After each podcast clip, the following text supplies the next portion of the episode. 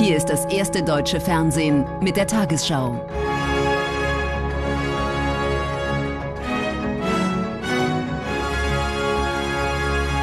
Heute im Studio Thorsten Schröder. Guten Abend, meine Damen und Herren. Ich begrüße Sie zur Tagesschau. Im Tarifstreit des öffentlichen Dienstes steht jetzt eine Schlichtung an. Die Verhandlungen zwischen den Gewerkschaften und den Arbeitgebern von Bund und Kommunen waren in der dritten Runde ohne Ergebnis geblieben. Mit Beginn der Schlichtung am Sonntag bis Mitte April herrscht Friedenspflicht. Vorher soll es nach Angaben von Verdi-Chef Wernicke noch einzelne Warnstreiks geben. Betroffen seien unter anderem Kitas oder Kliniken, sagte Wernicke der Süddeutschen Zeitung. Tagelang haben sie verhandelt. Dann erklärte Verdi-Chef Frank Wernicke kurz nach Mitternacht die Tarifverhandlungen für gescheitert. Heute folgt eine Begründung. Dass es insbesondere bezogen auf die Höhe des Mindestbetrages äh, keine Bewegungsmöglichkeit mehr gibt der kommunalen Arbeitgeber und auch des Bundes und wir dort vollkommen auf der Stelle getreten sind. Die Gewerkschaften fordern für die Beschäftigten im öffentlichen Dienst 10,5 Prozent mehr Geld, mindestens aber 500 Euro monatlich. Das Angebot der Arbeitgeber ein Plus von 8 Prozent, mindestens aber 300 Euro im Monat. Zusätzlich eine einmalige steuerfreie Zahlung von 3000 Euro.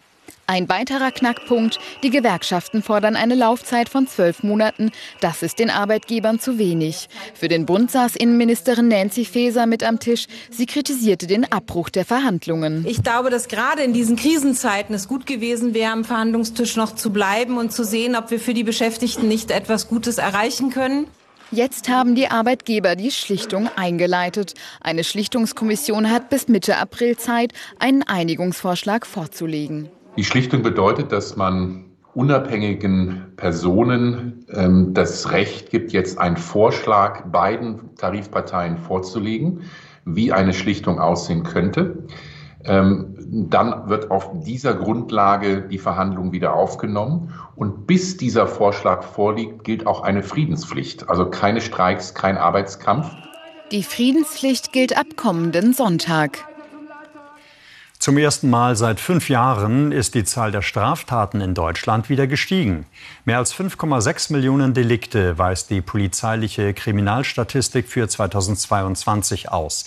Bundesinnenministerin Faeser stellte sie heute in Berlin vor. Das ist ein Plus von 11,5 Prozent verglichen mit 2021, als noch Corona-bedingte Beschränkungen in Kraft waren. Als auffällig gilt, dass immer häufiger auch Kinder und Jugendliche ins Visier der Ermittler geraten. Kinder schicken Kindern Videos oder Bilder sexueller Gewalt. Ja, dieser Typ wirft ein kleines Mädchen auf dem Bett hin und her. Was hier in einer Aufklärungskampagne der Polizei angedeutet wird, ist längst ein immer größeres Problem. Werden solche Inhalte geteilt, sind fast die Hälfte aller Tatverdächtigen minderjährig. Oft wissen sie nicht, dass solch unbedarftes Teilen sogar strafrechtlich relevant sein kann wenn diese Themen in der Familie besprochen werden, wenn man sich dort informiert, auch mit Hilfe von Netzinformationen und auf seriösen Seiten oder aber in der Schule das mal zum Gegenstand eines Unterrichts macht, dann wird, werden Kinder und Jugendliche da unterstützt. Auch die Bundesinnenministerin treibt das Problem um. Faeser möchte dem Schutz der Kinder die höchste Priorität geben. Was mir besonders Sorge macht, ist das entsetzliche Ausmaß von sexualisierter Gewalt gegen Kinder.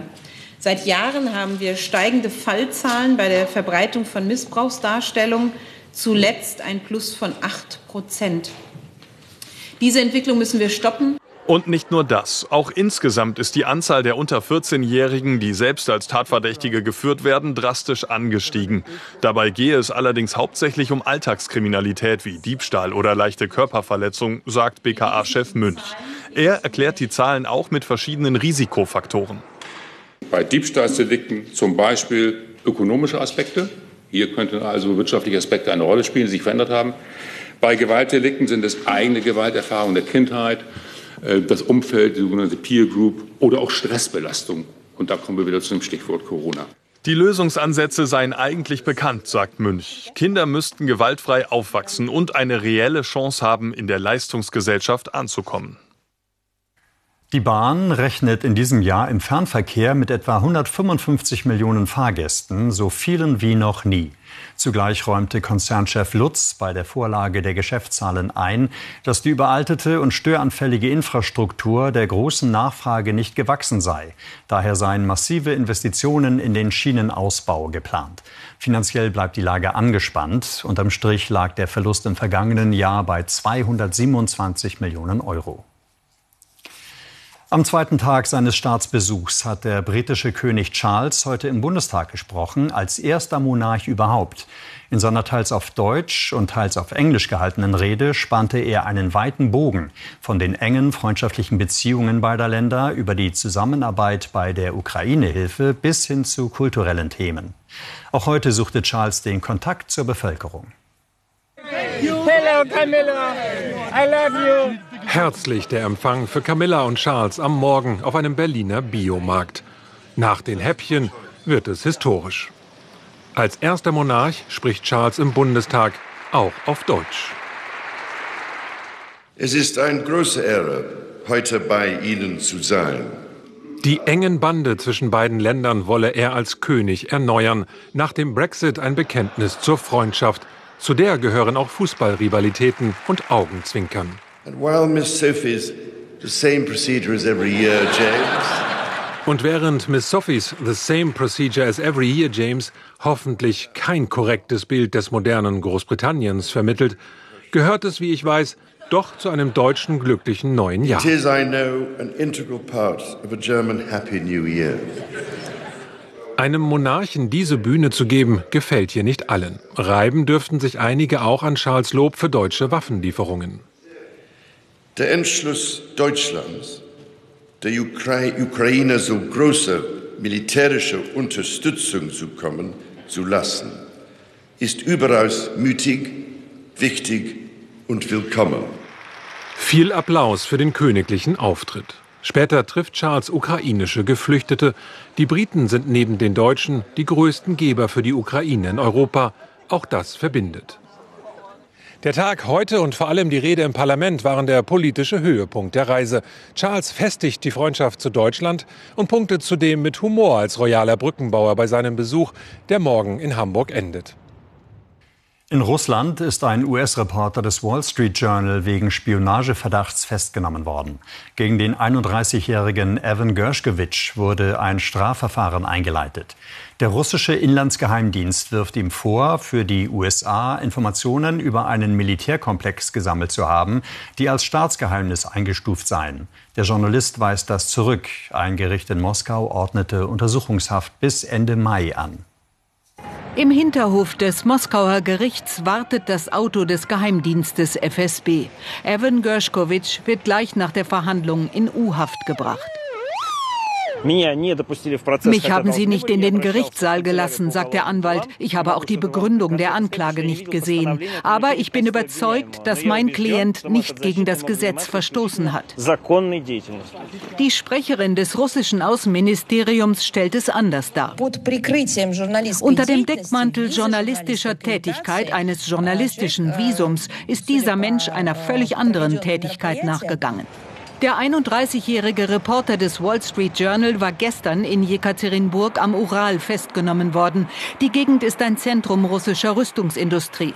Gershkovich habe dort, so der FSB, für die US-Regierung spioniert. Das Wall Street Journal weist die Vorwürfe zurück. Dem Reporter droht jahrelange Haft. Russlands Strafjustiz gilt als nicht unabhängig. Anklagen enden fast immer mit einem Schuldspruch. Sinkende Benzin- und Heizölpreise drücken die Inflation in Deutschland auf den tiefsten Stand seit August. Sie bleibt aber dennoch auf hohem Niveau. Die Verbraucherpreise sind im März um 7,4 Prozent im Vergleich zum Vorjahresmonat gestiegen, teilte das Statistische Bundesamt mit. Im Januar und Februar hatte die Teuerung noch bei 8,7 Prozent gelegen. Vor allem die Preise für Nahrungsmittel stiegen demnach überdurchschnittlich stark an. Die EU will die Energiewende vorantreiben. Mitgliedstaaten und Parlament haben sich dafür auf ehrgeizigere Ziele für den Ausbau von Wind, Solar und Wasserkraft verständigt. Bis 2030 soll deren Anteil an der verbrauchten Energie auf 42,5 Prozent wachsen. Das sind gut 10 Prozent mehr als bisher vorgesehen. Für Deutschland und die meisten anderen EU-Staaten heißt das, sie müssen noch mehr Druck machen beim Ausbau der Erneuerbaren. Mehr Wind, mehr Solar und mehr Wasserkraft bis 2030. Entscheidend dabei, die neue Vorgabe gilt nicht nur für den europäischen Durchschnitt, sondern für jedes einzelne Mitgliedsland.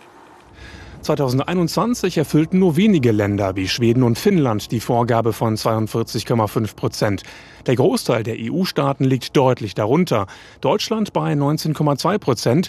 Die Niederlande und Luxemburg haben noch weniger. Deshalb soll nun die Bürokratie abgebaut werden. Wir sagen, Genehmigungsverfahren beschleunigen. Ihr müsst innerhalb von zwölf Monaten einen Windpark genehmigen. Wenn sich die Verwaltung bis dahin nicht rührt, gilt der Windpark automatisch als genehmigt. Außerdem soll es Ausnahmen beim Tierschutz geben. Bislang hätte zum Beispiel eine Ansiedlung von Haselmäusen einen Windpark verhindern können. Das soll künftig nicht mehr gelten, solange die Tierart nicht vom Aussterben bedroht ist. Also, dass es eine Einigung gegeben hat, ist erstmal ein Erfolg, weil es in die richtige Richtung geht. Äh, wir werden jetzt aber noch mal äh, was drauflegen müssen, weil das Parlament mit einer äh, Position von 45 Prozent in diese Verhandlungen reingegangen ist und wir das erreichen müssen, damit wir am Ende die Klimaziele erreichen. Frankreich hatte darauf gedrungen, dass auch die Atomkraft beim Erreichen der Ziele eine Rolle spielt, konnte sich damit aber nicht durchsetzen. Die Zustimmung der Mitgliedstaaten ist jetzt eigentlich nur noch Formsache. Aber hinter den Kulissen hier in Brüssel fürchten nun einige, dass sich Frankreich beim Thema Atomkraft ein Beispiel an Deutschland nehmen könnte und wie beim Verbrennerstreit eine schon bestehende Einigung wieder aufkündigt. Wer mit Gas heizt, für den werden die hohen Energiekosten derzeit durch eine Preisbremse abgefedert. Nun haben sich Bund und Länder auch auf einen Ausgleich für Haushalte geeinigt, die mit Holzpellets, Öl oder ähnlichen Rohstoffen heizen. Anspruch auf Hilfen haben Betroffene, wenn sich ihre Heizkosten 2022 mindestens verdoppelt haben, verglichen mit Referenzwerten aus dem Jahr zuvor. In einem Härtefallfonds stehen dafür 1,8 Milliarden Euro bereit. Nach scharfer Kritik an Reformplänen für befristete Arbeitsverhältnisse in der Wissenschaft sind die Beratungen heute fortgesetzt worden. Vertreter des Forschungsministeriums, der Verbände und Gewerkschaften kamen in Berlin zusammen. Im Kern geht es darum, solche unsicheren Beschäftigungsverhältnisse zu vermeiden. Dazu hatte das Ministerium Eckpunkte vorgelegt, die aber nach Überzeugung der Betroffenen die Lage nicht verbessern. Die Ozeane erforschen, den Klimawandel verstehen. Jahrelang hat Meereswissenschaftler Julian Lilcandy Forschungsvorhaben geleitet. Doch seit Monaten ist er arbeitslos. Trotzdem schreibt er weiter an wissenschaftlichen Aufsätzen und Anträgen. Vielen Forschenden geht es so. Verträge sind in der Regel befristet, dazwischen Arbeitslosigkeit. Ich bin kontinuierlich auf der Suche nach, einem, äh, nach einer neuen Anstellung, nach einem neuen Arbeitsvertrag. Äh, ich bin, ja, ich habe kontinuierlich die Angst, ähm, meinen jetzigen Arbeitsplatz zu verlieren oder eben den nächsten Vertrag nicht zu bekommen. Ihr geht es ähnlich. Jennifer Henke ist Vertretungsprofessorin und das zwölfte Mal befristet angestellt. Auch ihre Perspektive ungewiss. Alle versuchen sich ähm, für eine Professur zu qualifizieren, was dann den sogenannten Flaschenhals noch mehr verengt ähm, und eben auch zu einer signifikanten Anforderungsinflation führt. Also alle Konkurrentinnen versuchen sich gegenseitig zu übertrumpfen. Das will das Bundesministerium für Bildung und Forschung ändern mit einem neuen Gesetz. Nach dem ersten Entwurf protestierten tausende Wissenschaftler. Heute dann im Ministerium Kompromisssuche mit Wissenschaft und Hochschulen. Im Moment sind wir in einer Situation, in der die Beschäftigungsbedingungen für die Beschäftigten selbst sehr unfair sind und in der aber auch die Wissenschaft und der Wissenschaftsstandort Deutschland sehr darunter leiden, dass wir die Leute reihenweise verlieren. Jetzt soll nachgebessert werden etwas Hoffnung für Forscher wie Julian Nilkendi auf weniger Befristungen und bessere Perspektiven. Und nun die Wettervorhersage für morgen, Freitag, den 31. März. Ein Sturmtief sorgt im Südwesten für stürmisches Wetter, zum Teil mit Unwetterpotenzial. Heute Nacht zeigen sich zwischen den Wolken auch mal die Sterne. Vor allem im Norden und Osten gibt's noch Schauer. Später breitet sich von Südwesten zum Teil kräftiger Regen aus. Im Nordosten beginnt der Tag mancherorts freundlich, sonst fällt verbreitet teilweise kräftiger Regen, der am Nachmittag in Schauer übergeht. Auch einzelne Gewitter sind dabei. Zwischendurch zeigt sich auch mal die Sonne, vor allem im Süden. Heute Nacht verbreitet einstellige Werte im Südwesten Südwesten aber wieder knapp über 10 Grad. Morgen in Nordfriesland und im südöstlichen Bergland um 10, sonst 12 bis 17 Grad. Auch am Samstag verbreitet regnerisch und windig, dabei wird es kühler. Am Sonntag wird es im Norden freundlicher und am Montag fällt nur noch in der Südhälfte regional etwas Regen oder Schnee.